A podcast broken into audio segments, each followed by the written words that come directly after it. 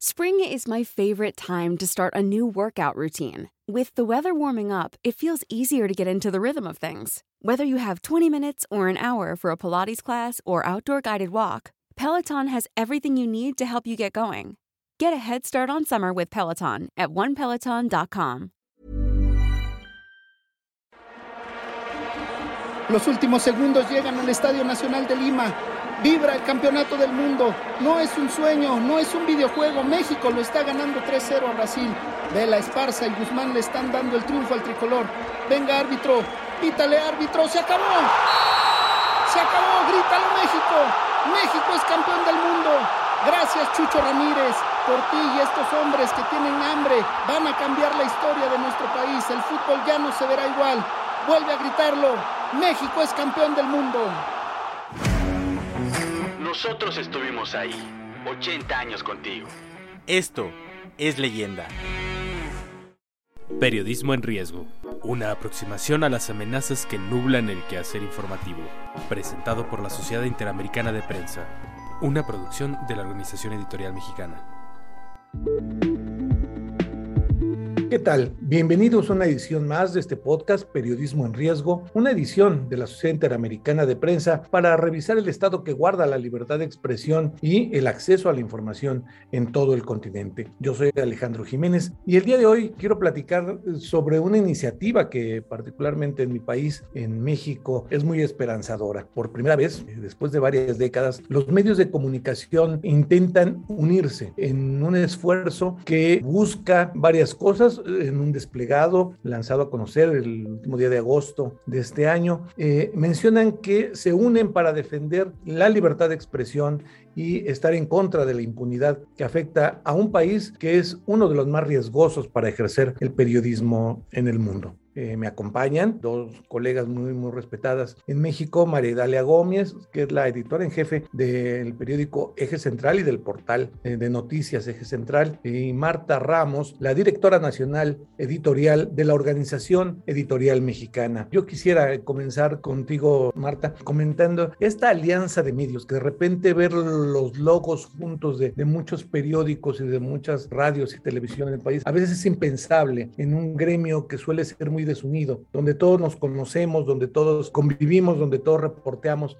Y sin embargo, a la hora de unirnos para las cuestiones fundamentales, hemos sido siempre muy como lobos solitarios, ¿no? Esta alianza de medio, ¿cuáles son sus alcances? Hay quien dice que se aliaron y se juntaron por fin, pues los medios fuertes, los poderosos, los ricos de México. En realidad esto es así, ahí se va a quedar. ¿Qué sucede con esta inédita alianza de medios? Muchísimas gracias. La verdad es que es una alianza que vale mucho la pena platicar sobre ella. Yo nada más para dos cuestiones que comentaste, eh, ya no hay medios grandes. Con el surgimiento de Internet y con la nueva manera de comunicarse y de tener una relación con los lectores o los consumidores de información, en realidad creo que los lectores han sabido distinguir buenos contenidos de malos contenidos y ahí lo puede hacer un medio chico, un medio grande con mucha gente, con poca gente y demás. Y después de la pandemia tampoco creo que haya medios ricos. Entonces, partiendo de ahí, eh, llevamos año y medio justo trabajando esta iniciativa porque no queríamos ser un desplegado más o una postura más. Queríamos que esto pasara de una simple postura y que eh, aportara de entrada algo distinto de lo que se está haciendo en otra serie de organizaciones que han hecho bastante por la libertad de expresión, de poner el punto en la llaga como Reporteros Sin Fronteras o como Artículo 19 y otras tantas que permanentemente están diciendo qué tan grave es la situación de eh, los ataques a libertad de expresión en México. Nosotros nos fuimos más lejos. Formamos de entrada una base única de datos que ya Maridalia platicará con detalle, pero que se va hasta 1983 y va eh, documentando los expedientes de todos los periodistas atacados de entonces a la fecha por una cuestión u otra. Y es ahí donde comprobamos el nivel de impunidad en este tema, porque la mayoría de las investigaciones no llegan a nada. Y en muchos de los casos tampoco sabemos distinguir con claridad si se trataba de un ataque al periodista por su trabajo como periodista o por alguna otra cuestión personal. No lo sabemos. Entonces tampoco podemos dimensionar con claridad el tamaño del problema si no tenemos esta base de datos única que no existía. Creo que este ejercicio planteado así desde un principio fue lo que atrajo y convenció a que varios medios nos sumáramos para poderle darle forma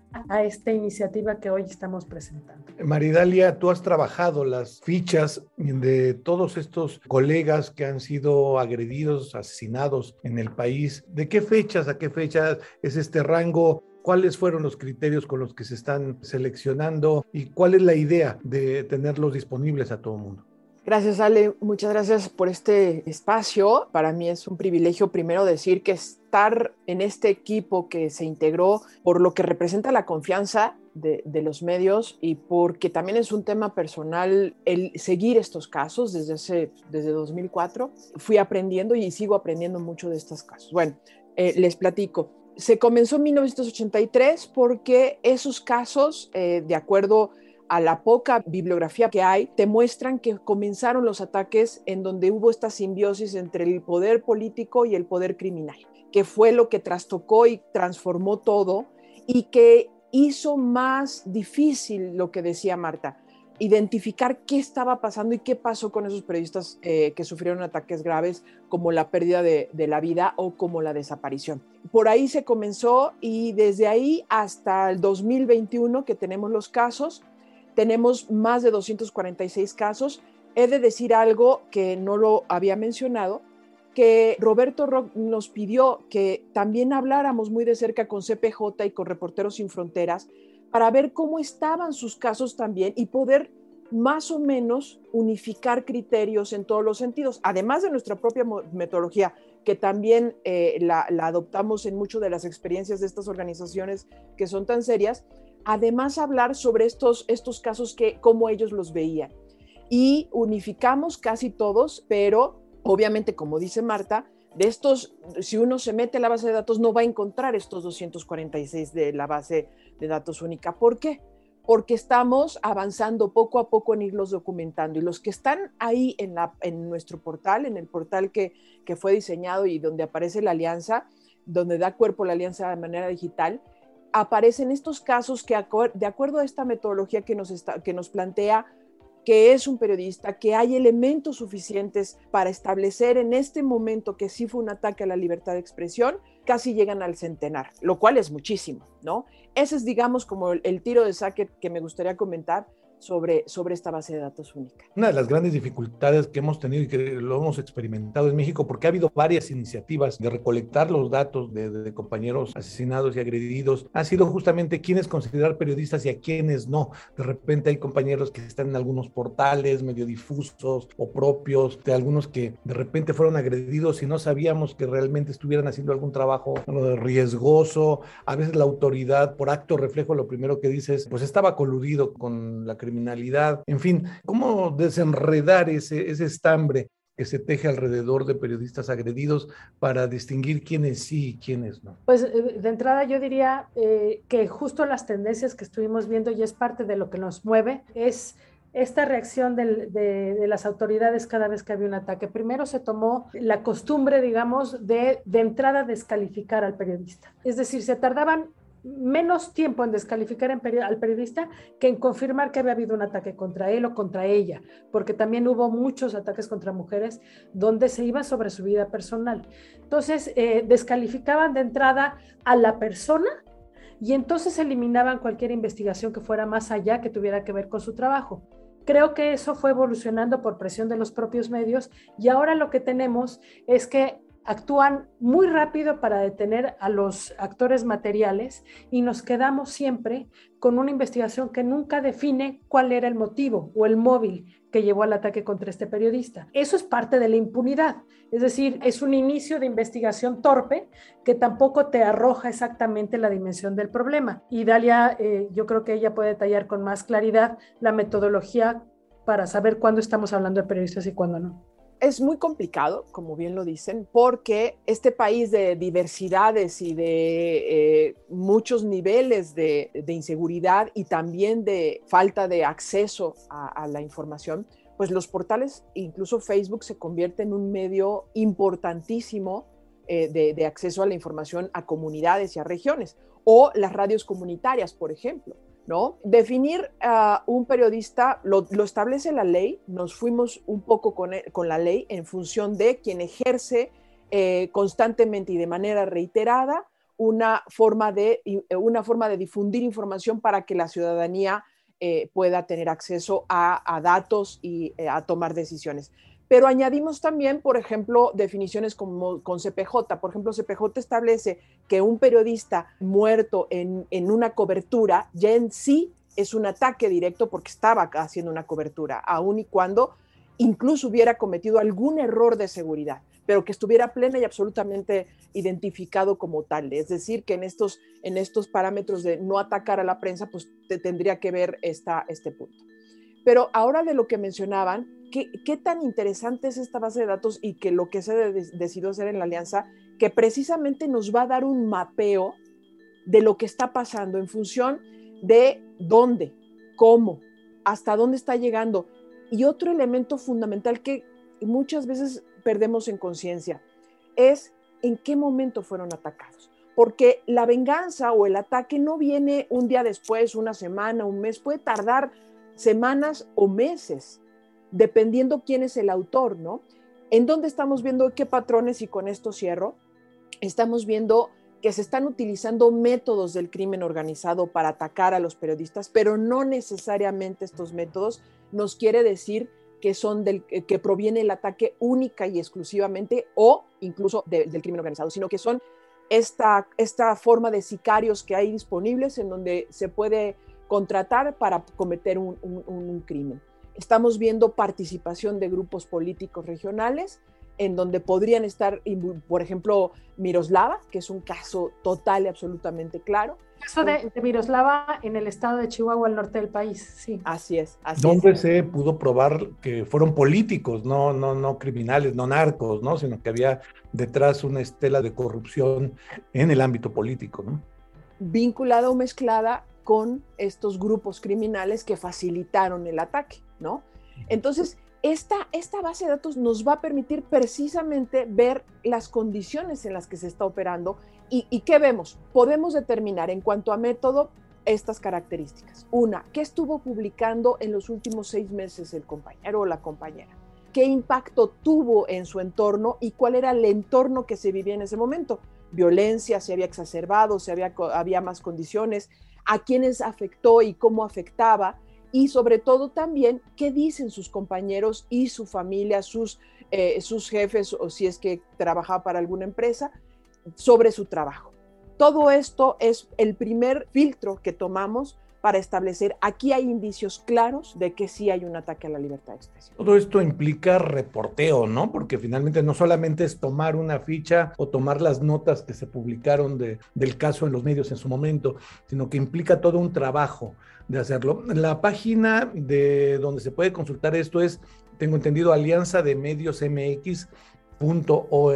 Ahora bien, como alianza, ¿qué pretenden? Es decir, se ponen ahí los documentos, se pone ahí los testimonios, ahí quedan y luego que es simplemente dejar eh, huella el testimonio, hay un seguimiento judicial, hay un seguimiento familiar. ¿Qué pretende la alianza con esta recopilación de datos? Bueno, de entrada, todas las fichas siguen abiertas. Muchas de las investigaciones que efectivamente Idali está trabajando con un par de periodistas y con eh, estudiantes de eh, pasantes de derecho y con la coordinación con maestros de derecho. Los expedientes siguen abiertos, están vivos. Hay muchos de los casos que siguen todavía evolucionando. Cuando nosotros salimos, como bien dice la semana pasada, el 31 de agosto, salimos junto con un reportaje de un caso específico, el de Alfredo Jiménez Mota, desaparecido hace 16 años en Sonora, también al norte del país y eh, que ese caso llegó ya a la Comisión Interamericana de Derechos Humanos y ya hay un fallo incluso en torno a eso.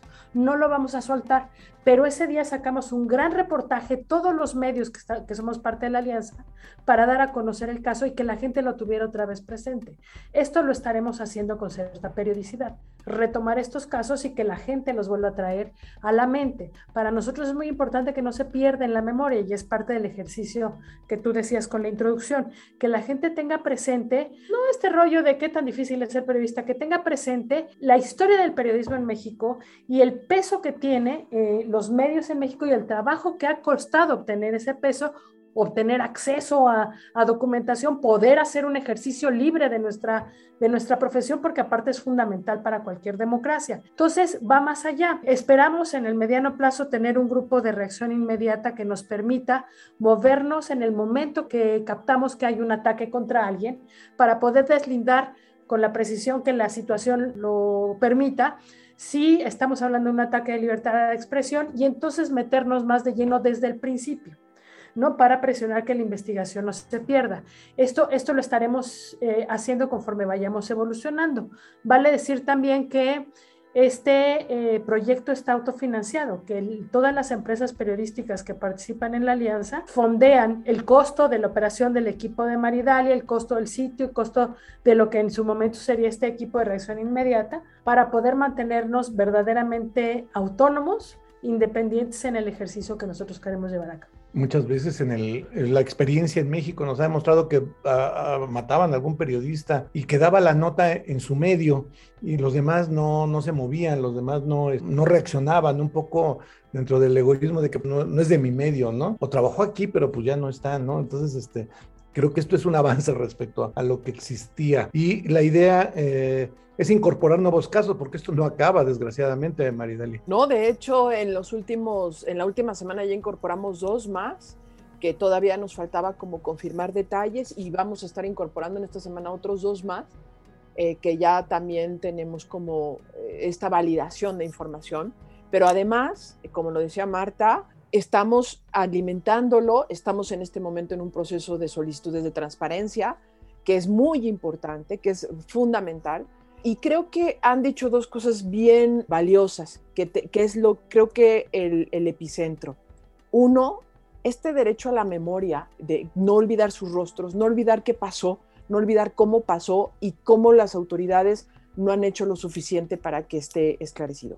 Y por el otro, es que nos va a dar un bagaje de información para poder prevenir, para poder atender, para poder tomar conciencia e impedir que esto, eh, que esto siga ocurriendo y que la sociedad, la gente, cada ciudadano se apropie de esos casos para que se dé cuenta que informar es importante para su toma de decisiones y que esto ha costado de verdad que sangre. Ha costado en, hay lugares que ha costado sangre y solo con la, con la, con la sociedad, con la gente, con los ciudadanos, es, esto va a poder a tener un buen puerto. Yo no sé si por desgracia por el hecho mismo de ser un tema que nos duele a todos los periodistas, fue que se logró que los medios superáramos ciertas desconfianzas los unos a los otros, ¿no? Y el hecho de que no tiene, como dijeron ustedes en, el desplegado, filiación partidista o política, en un momento donde además tenemos ciertos roces, ciertos roces con la autoridad, con el presidente de la República, particularmente que no le gustan los medios actualmente, pero no va por ahí la alianza. ¿verdad? No, no va por ahí, porque además, eh, digo, en treinta y tantos años hemos pasado por todos los partidos, por todos los colores.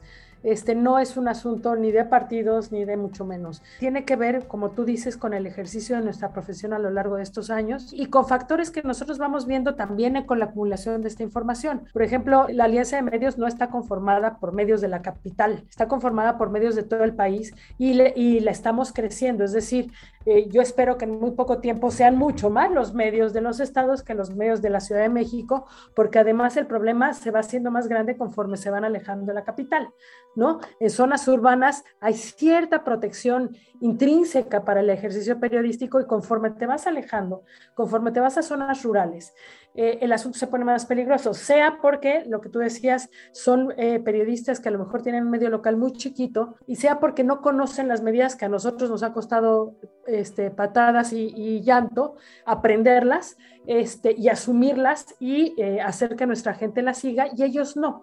Y a lo mejor los hace un poco más vulnerables. Creemos que hay que llegar hasta allá porque ahí es verdaderamente el, el problema y no es algo privativo de México tampoco.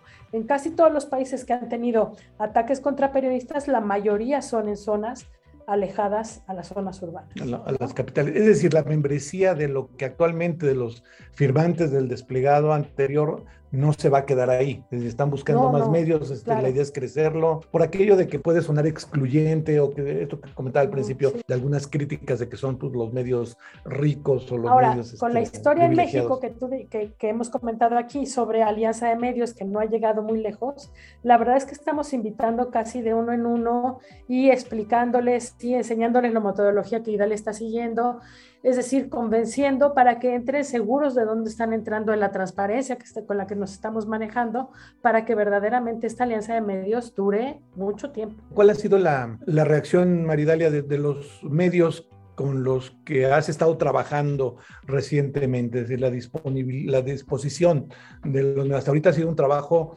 de pocas personas, ¿no? Pero la idea es que esto llegue a ser monumental y a, rebasarlo, ¿no? ¿Cómo ves esta alianza eh, trabajando de manera ideal de aquí a un año, de aquí a dos? Yo creo que en un año estaremos sentando precedentes importantísimos. Ya se sentó el primero, que creo y que confío en que va a perdurar, que es esta esta suma de voluntades, que es complicadísimo las voluntades, y, y la suma de voluntades ya está. El segundo precedente va a tener que ser en el tema de libertad de expresión sobre los casos y su transparencia. La transparencia que los gobiernos estatal y federal deberán de, tener sobre estos casos que no, tenemos y como ha dicho Marta, ni sabemos ni siquiera por qué fue y, cuáles fueron las características de este por qué, ¿no? Ahora, eh, eh, me preguntabas de los medios, impresionante, Ale, impresionante cómo los medios están dispuestos aportar información, videos, imágenes, acercarte con la familia, ayudarte a, revisar documentos, a, darte los documentos que tienen, etcétera. Eh, ha sido todavía pocos medios porque la pandemia honestamente retrasa muchas cosas, retrasa la cercanía, ya todos nos puso en un estado de alerta, pero esto ha ido evolucionando y por primera vez, yo lo voy a decir en este proceso que he seguido mucho, hay un gran optimismo por este vacío que existía, hay un gran optimismo frente a lo que nació con Alianza de Medios. Eso yo lo percibo eh, y no lo había percibido en estos 17 años que llevo conociendo de estos temas. ¿Cómo se posiciona Alianza de Medios y con esto cierro? Con respecto a, otras organizaciones de la sociedad civil que habían comenzado, este, cada quien con sus herramientas limitadas, amplias, de recopilación de estos casos. Es decir, no son excluyentes o solo lo mío, hay una mano tendida hacia ellos. ¿Cómo, ¿Cómo se posicionan ustedes respecto a quienes ya han empezado de algún modo, a lo mejor con distintas metodologías, pero a trabajar estos temas? Lo que decíamos en un principio, estamos aportando creo un valor adicional que es esta base de datos única, que incluso las, las que tienen metodologías muy detalladas y que están haciendo un trabajo extraordinario en el seguimiento de casos de ataques a la libertad de expresión, no la tienen. No tienen documentado tanto tiempo atrás en el caso específico de México. Entonces creo que esa es una aportación importante. Lo demás, todo suma, ¿eh?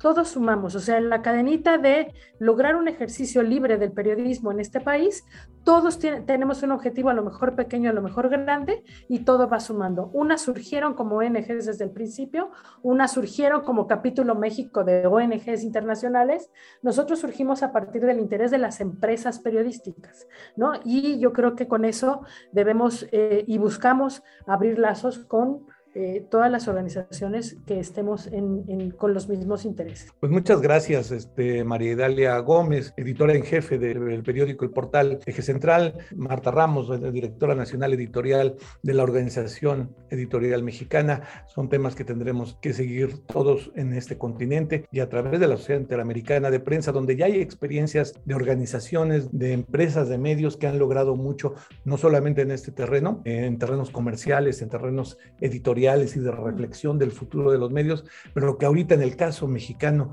pues nuestra urgencia es esta, ¿no? Que no nos maten y que no haya impunidad. Muchas gracias. Al contrario, gracias. Hasta luego, gracias.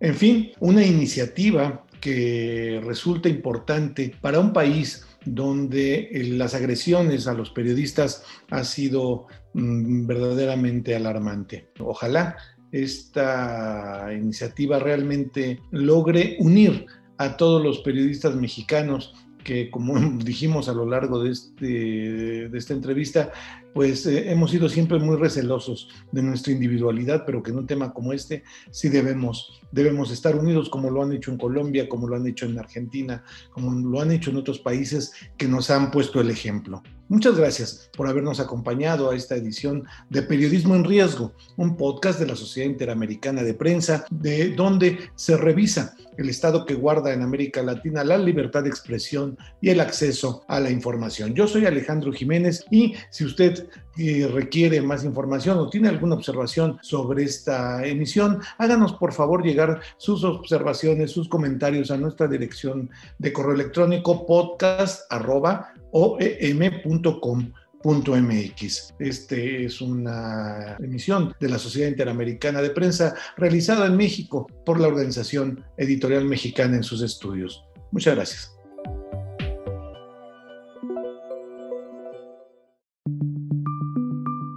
Esta es una producción de la Organización Editorial Mexicana.